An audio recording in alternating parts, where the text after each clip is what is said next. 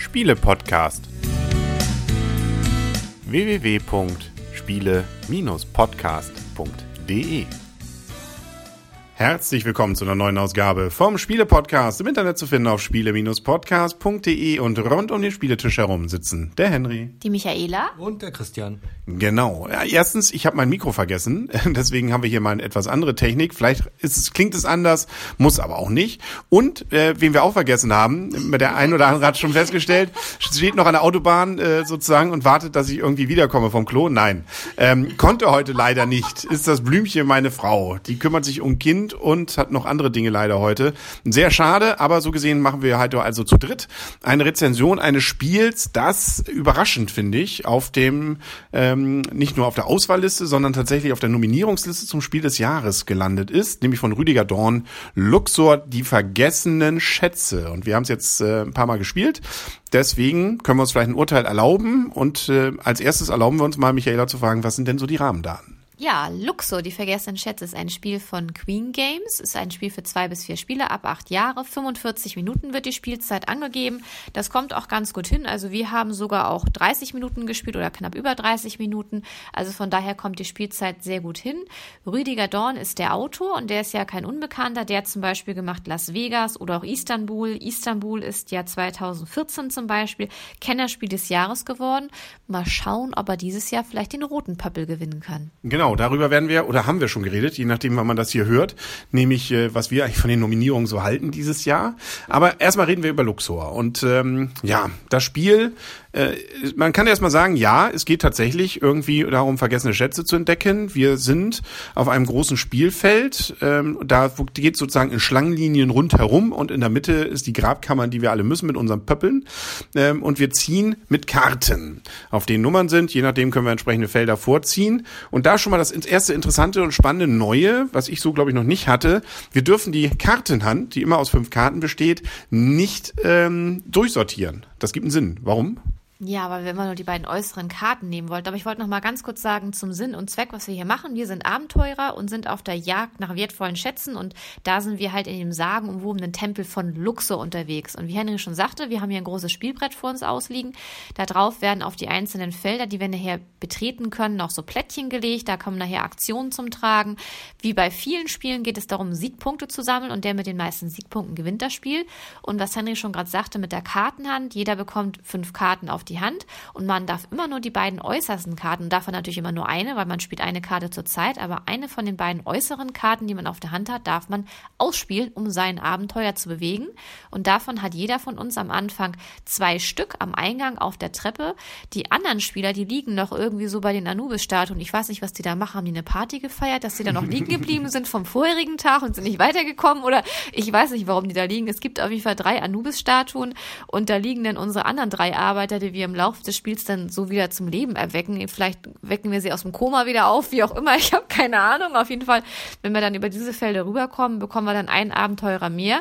Wobei der dann auch wieder zum Eingang zurück muss. Auch ganz seltsam. Also der läuft dann erst wieder, wahrscheinlich ja, ist er noch zurück, in Trance. Der muss dann die nächste Kiste Bier holen und dann kann er weiter Party machen. Und, und da bin, wird mir immer vorgeworfen, ja, ich würde die Spiel, selbst harmlose Kinderspiele zu Trinkspielen hier umformen.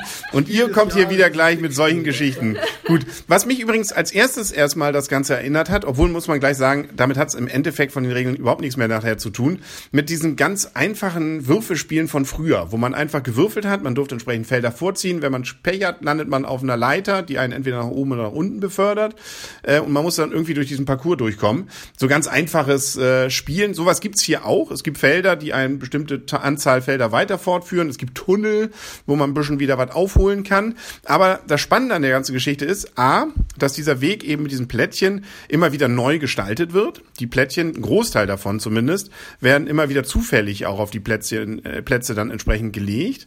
Ähm, und man kann dann, je nachdem, wie man eben diese verschiedenen Figuren zieht, also es geht nicht nur damit um, mit einer irgendwie ganz schnell im Ziel zu sein und dann hat man's, sondern man muss auch mit den anderen möglichst weit kommen und möglichst auch gemeinsam zum Beispiel Felder erreichen, weil bestimmte Felder, äh, Schätze zum Beispiel bekommt man nur, wenn man mit zwei oder drei Pöppeln Pöppeln auf das gleiche Feld dann irgendwann zieht. Äh, einen gibt's auch, aber da gibt's dann nur einen Punkt. Äh, wobei auch da nochmal zusätzlich, man kann dann, wenn man diese entsprechenden Plättchen sammelt, aus Kombinationen wieder Zusatzpunkte nochmal bekommen. Also man hat äh, an diesem Spiel durchaus eine ganze Reihe verschiedene Möglichkeiten, Punkte zu machen. Zum Beispiel gibt's auch, ähm, die werden nach und nach aufgedeckt, so Ereignisfelder, wo man zum Beispiel Sonderpunkte bekommt, diese Skarabäen, diesen Zufall dann auch, was man da jeweils erhält.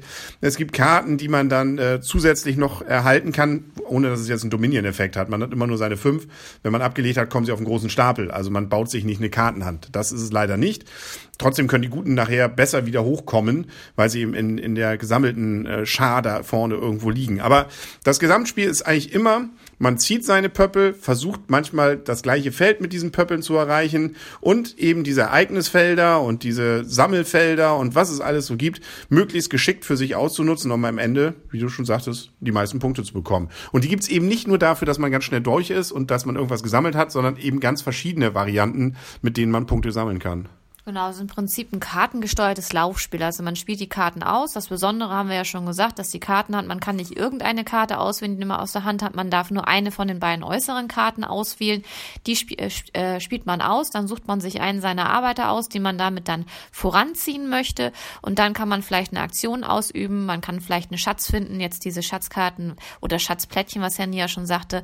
Teilweise müssen da zwei gleiche Arbeiter bis zu drei gleiche Arbeiter draufstehen. Dann bekommt man Punkte, die werden sofort abgegeben abgetragen und wer am Ende die meisten Siegpunkte hat, gewinnt. Und Endbedingung ist ist dann, wenn es müssen zwei Spieler in die Grabkammer vorgestoßen sein, wenn der zweite Spieler in der Grabkammer angekommen ist. Die Grabkammer können wir auch nur betreten, wenn wir schon Schlüssel haben. Das heißt, wir müssen zwischendurch auch mal Schlüssel einsammeln. Dann ohne die Schlüssel kommen wir nicht in die Grabkammer. Und bei der Grabkammer ist es dann auch so, wir müssen auch genau, das heißt, wir müssen eine Karte auf der Hand haben, die unseren Abenteurer auch direkt in die Schatzkammer in dem Moment bringt. Das heißt, wenn ich jetzt noch drei Plättchen davor stehe, muss ich auch direkt eine drei haben, um dann letztendlich damit reinkommen zu können. Und wenn zwei drin sind, dann ist das wird die laufende Runde noch zu Ende gespielt, sodass jeder gleich oft dran sind, war und dann werden die Siegpunkte gezählt. Es gibt auch noch so zwei, drei Ärgersachen, wo man bis, also eigentlich hat man nicht ganz viel, nicht so viel Interaktion, muss man sagen. Jeder kämpft natürlich für sich, aber A hat man natürlich den Ärgerfaktor, wenn eine Karte, die man, einen Schatz, den man gerne heben möchte und sich sozusagen seine Leute zusammenrottet, ein anderer vor einem wegschnappt. Das hat zwei Effekte. Erstens, der Schatz ist weg und B, je nachdem ähm, ist da eine Lücke, die dazu führt, dass auch die Zählweise der Felder ähm, entsprechend anders ist, weil wo eine Lücke ist, die wird nicht mehr mitgezählt. Mhm. Also kann das plötzlich Strategien, die man aus seiner Hand hatte, irgendwie dann auch wieder ein wenig relativieren. Kann man durchaus sagen, ja. Mhm. Ähm, und was auch noch ganz interessant ist, zwar gibt's, je weiter man kommt mit seinen einzelnen einzelnen Pöppeln mehr Punkte. Und es gibt nachher Punkte für jeden Pöppel, also auch für den letzten. Nicht immer, ne? Es gibt auch Felder, also. Genau, das wollte ich gerade sagen. Nämlich, ähm, das ist der zweite Ärgerfaktor, äh, wenn nämlich das Spiel beendet wird und man steht auf einem dieser besonderen Ereignisfelder, wo man besondere Karten, das sind diese gelben und äh, diese Weiterleitungsfelder, gut, da kann man eigentlich nicht stehen bleiben drauf. Aber es gibt so zwei, drei, ne, also wenn man da aus Versehen am Ende steht, gibt's mal einfach null, obwohl man schon sehr weit war.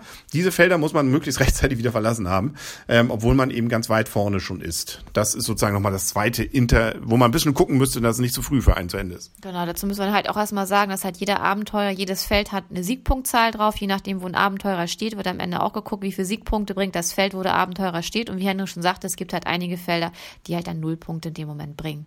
Genau. Also ich glaube, damit können wir auch schon langsam zur Wertung kommen. Äh, vielleicht noch ganz kurz. Ähm, ja, also es ist äh, vom Aufbau. Beim ersten Mal dachte ich, oh, das zieht sich aber hier. Aber das hat sich nachher. Eigentlich ist es dann selbsterklärend. Also das das äh, Brett ist eigentlich ganz gut so gestaltet, dass man sieht, wo was hinkommt. Ja, das kommt auch noch dazu. Nein, aber es ging ja um, um den Aufbau, nicht das Spiel selber. Das habe ich natürlich sofort verstanden. Das muss ich natürlich zugeben. Ähm, aber das ah. nächste dann nicht mehr, ne? Na, knapp, aber es sind zwei Punkte. Also ich meine, das äh, Kopf an Kopf, äh, da hätte ich äh, vielleicht ja. Kleinigkeiten. Das sind Kleinigkeiten, Nuancen, um die es hier geht. So, sollen wir werten? Wer soll anfangen? Sonst fange ich an. Ah, nee, Christian fängt an. Okay. Ich, ich nee, fang du an. Ach Gott. Ich muss erst mal in mich gehen. Okay, dann gehe ich jetzt mal aus mich raus und erzähle, dass ich dieses Spiel auf jeden Fall schon mal sehr gut finde. Also ähm, es ist obwohl ich ganz am Anfang dachte, hm, ja, einfach, also es ist ein bisschen komplizierter als normales Ken äh, normales Spiel des Jahres, aber eigentlich doch ist es doch relativ einfach. Und ähm, erst, erstmal muss man sagen, das wollte ich stimmt, das wollte ich noch ergänzen, ist übrigens keinerlei Erweiterung dabei. Also manchmal gibt's ja noch so, dass noch mal ein paar Sonderkarten sind, die man dann ab der dritten Runde mal dabei nehmen könnte oder Variante. Nö, das ist das Spiel so, wie es ist. Ähm, ja, man merkt, es ist auch, äh, obwohl es eigentlich schönes Wetter ist. Ähm, trotzdem Erkältungszeit weiterhin. Ähm, was wollte ich denn sagen? Ach so, das Spiel gefällt mir. Ja, äh, es ist vor allem sehr fluffig, spielt sich's daher. Also erst besonders, wenn man es beim zweiten Mal schon hat. Beim ersten Mal ist man noch so ein bisschen am Rätseln, wie das denn eigentlich so zusammenhängt. Was, was sind denn so die wichtigen Dinge? Nachher merkt man, oh ja, man auch selbst wenn man gefühlt irgendwie hinten liegt während des Spiels, ähm, kann man noch mit anderen Dingen Punkte machen. Und das finde ich ist der Reiz des Ganzen, dass man durchaus mit verschiedenen Hebeln Punkte machen kann. Es geht eben nicht nur die Schätze zu heben, sondern man kann mit den Skarabäen, wenn man Glück hat, ähm, viel noch ausrichten. Man kann auch natürlich mit dem möglichst viele äh, Charaktere nach vorne ziehen, viele Punkte machen. Also es ist durchaus eine Reihe Möglichkeiten, mit denen man versuchen kann, ähm, was zu erreichen. Man hat das ist dann auch wieder angenehm. Ähm, nicht so viel Varianten. Man kann ja nur mal aus zwei Karten wählen. Das heißt, so viel Grübelfaktor ist da nicht. Trotzdem kann man drüber nachdenken übrigens. Gibt ein paar Karten, da ist ein bisschen mehr hinter dann. Ähm, man hat ja auch mehrere Figuren, mit denen man ziehen kann. Also man darf auch mal kurz grübeln, aber eigentlich geht's schon sehr fluffig und sehr schnell. Also das ist auch das wirklich angenehme. So eine Partie, halbe, dreiviertel Stunde, äh, spielt sich wirklich sehr schnell runter. Und äh, ich finde auch, dass es dieses Thema Schatzsuche äh, für mich eigentlich ganz nett einfängt. Also ähm, ja, also lange Rede, kurzer Sinn. Ich finde es wirklich ein gutes Spiel. Acht Punkte gebe ich dem hier. Und ähm, hatte ich überhaupt nicht auf der Reihe, kannte ich überhaupt nicht bis zu der Nominierung und äh, wäre schade drum gewesen. Ähm, kommt nicht an solche Knaller eigentlich wie letztes Jahr ran. Hier mit, ähm, wie ist es denn was hier, dieses Deckbauspiel, was wir ja so cool fanden. So, du meinst Eldorado. Eldorado, ja, irgendwie sowas. Sagt jetzt sag ich jetzt ja. Lange Rede, kurzer Sinn, das fand ich noch cooler, wenn man das mal so sagen will. Aber das sagen wir ja nochmal bei unserer Gesamtzusammenfassung der Nominierungen. Jetzt, Michaela, darfst du was sagen. Ich habe Punkte gesagt. Ich habe gerne, gerne wieder. Passt. Ja, Christian und ich haben das Spiel ja schon in Nürnberg gesehen, haben uns das da auch schon mal vorstellen lassen und da fand ich auch, das sah schon mal sehr interessant aus. Ist wie gesagt ein Laufspiel mit Karten, ist natürlich schon auch ein bisschen, was heißt ein bisschen, ist schon, finde ich, sehr glücksabhängig dadurch, dass man von seiner Kartenhand letztendlich auch nur zwei Karten nutzen darf, nämlich immer die beiden äußeren beiden und man überhaupt nicht beeinflussen kann, welche Karten man auf die Hand bekommt. Insofern ist natürlich extrem glücksabhängig. Gut, ein bisschen Beeinflussung ist schon dadurch diese Sonderkarten, diese gelben, die man bekommen kann über bestimmte Felder. Da kann man sich schon mal eine Karte besorgen. Die wird ja aber erstmal in die Mitte gesteckt. Das heißt, dann habe ich erstmal vier andere Karten oder vielleicht noch zwei andere Karten, die ich vorher erstmal ausspielen muss, damit ich die dann nutzen kann. Also von daher ist schon ein bisschen glücksabhängig, aber hat mich jetzt hierbei gar nicht so gestört, weil man ja letztendlich auch mehrere Abenteurer im Spiel hat und dann gucken kann, welchen Abenteurer besetze, setze ich jetzt letztendlich dann vorwärts. Ich habe auch immer geguckt, diese Karabinen, die kann man nachher über bestimmte Sonderfelder, wenn die freigelegt sind, kommen da neue Plättchen drauf. Darüber kann zum Beispiel so ein Skarabäusfeld mit ins Spiel kommen. Die bringen auch nochmal Siegpunkte. Da habe ich auch immer viel drüber gesammelt und diese Sets aus den einzelnen Schätzen. Wenn man nicht drei verschiedene äh, Schätze gesammelt hat, ist es ein Set und das bringt dann auch nochmal Siegpunkte am Ende. Und natürlich, dass die Arbeiter nicht zum Nullbereich stehen, dass sie schon recht weit vorne sind. Also mir gefällt das Spiel auch gut. Ist ein einfaches Spiel. Die Spielzeit ist wirklich kurz. Wir haben jetzt zum Schluss nachher fast immer nur noch eine halbe Stunde gespielt. Von daher spielt sich sehr fluffig durch. Ähm, Wartezeiten kommen eigentlich so gut wie gar nicht vor. Gefällt mir auch gut. Ich weiß nur nicht, wenn ich es jetzt wirklich noch fünf, sechs Mal gespielt habe, ich dann nachher sage, ich habe da noch so einen hohen Wiederspielreiz. Momentan muss ich sagen, habe ich noch Lust, das nochmal wieder zu spielen. Und ich gebe dem Spiel daher sieben Punkte. Ist für mich ein gutes Spiel. Darf ich noch eine kurze Bemerkung dazu machen? Man hat zumindest, weiß man ja, welche Karten als nächstes kommen. Also klar, es ist glücksabhängig, was man erstmal für eine Kartenhand hat. Mhm. Aber man kann auch nicht sagen, dass die hohen Karten jetzt besser sind als die niedrigen, weil man will ja bestimmte Kombinationen auch erreichen.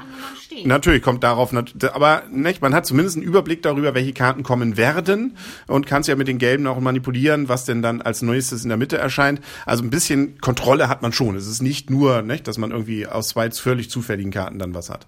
Ja, aber wenn man vom verdeckten Nachziehstapel zieht, dann weiß man natürlich nicht, was für eine Karte ja, hochkommt stimmt. und dann durch verfälscht sich das. Also man das müllt sich da gegebenenfalls schon ein bisschen zu. Und es und gibt ja auch noch Karten, wo du würfeln musst, da weißt du in dem Moment ja auch gar nicht, wie viele Schritte du machen musst. Richtig, genau. Also da ist schon der, der Glücksfaktor ist bei dem Spiel schon recht hoch. Und im Prinzip habt ihr zwei alles ja schon gesagt. Ich muss sagen, vom Spielgefühl her, ähm, schön, dass wir es gespielt haben, hat auch Spaß gemacht, aber der Wiederspielreiz ist bei mir persönlich nicht sehr hoch. Mhm. Ähm, das war jetzt nett zu spielen, aber das wäre es jetzt auch für mich gewesen und ich würde jetzt das Spiel in den Schrank packen und Tür zu und das war's. Also dass das jetzt so ein Burner ist, wo ich sage, so das ins Regal und fertig. beim Regal kann ich nicht Schrank, äh, Tür zu sagen. Ähm, deshalb war okay, es zu spielen, aber Wiederspielreiz für mich ist jetzt nicht mehr so richtig vorhanden und ich glaube auch nicht, dass es eins der Spiele wäre, die wir wieder aus dem Regal rausziehen werden, um es dann unbedingt nochmal zu spielen, auch in anderen Spielerkonstellationen. Und deshalb gebe ich persönlich sechs Punkte. Hm. Haben wir alle. Sechs, sieben, acht. Genau, und für mich wäre es, muss ich jetzt auch sagen, wo du das gesagt hast, muss ich jetzt auch sagen, ich hatte mir am Anfang, auch weil ich es auf Nürnberg gesehen hatte, da hat es mich auch interessiert. Da hätte ich es mir auch gerne schon mal gekauft, aber nach, jetzt hast du ja das gekauft, du bist ja in Vorleistung getreten.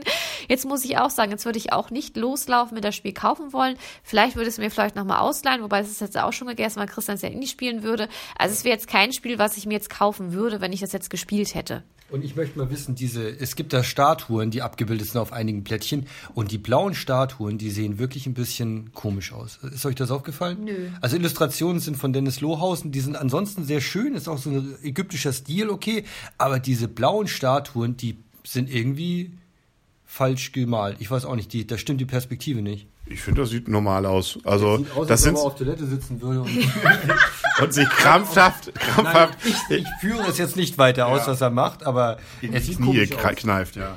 Okay, ja, okay, aber das äh, gibt jetzt keinerlei Plus und Minus dafür, finde ich. Ansonsten ist es schön gestaltet. Also ich sag ja, die Stimmung kommt schon rüber. Ja, ich glaube, damit haben wir's. Ähm, daraus kann jetzt jeder machen, was er möchte. das heißt, das, das. Und äh, ja, das äh, mehr fällt mir jetzt auch nicht ein. Also ähm, dann sagen auf Wiedersehen und wieder hören für heute und hoffentlich bis bald. Der Henry. Die Michaela, Und der Christian. Und noch eine Sache, ich habe nicht verstanden, warum da, da sind ja zwei Mumien, also zwei Sarkophage und der erste Spieler macht ja den ersten Sarkophag auf und so weiter. Wieso wir hier einen Tempel haben und keine Pyramide? Ja, das ist eine Frage. Ja, Luxor ist Weil hier steht extra mit Tempel, also in der Anleitung steht Tempel und ich weiß nicht, hat man die, die toten Pharaonen auch in den Tempel gepackt? Ja. Also schreiben Sie es in die Kommentare, was wir gar nicht können, weil wir Nee, gar keine ja Kommentarfunktion haben. Aber ähm, können Sie es bei iTunes übrigens bewerten. Da können Sie es mal reinschreiben. Dann äh, überlegen wir mal. man könnte es auch an deine private E-Mail-Adresse Kann man auch, steht im Impressum. Genau. Gut, das war's. Jetzt aber endlich. Und wir müssen was anderes spielen. Bis denn und tschüss. Tschüss. Tschüss.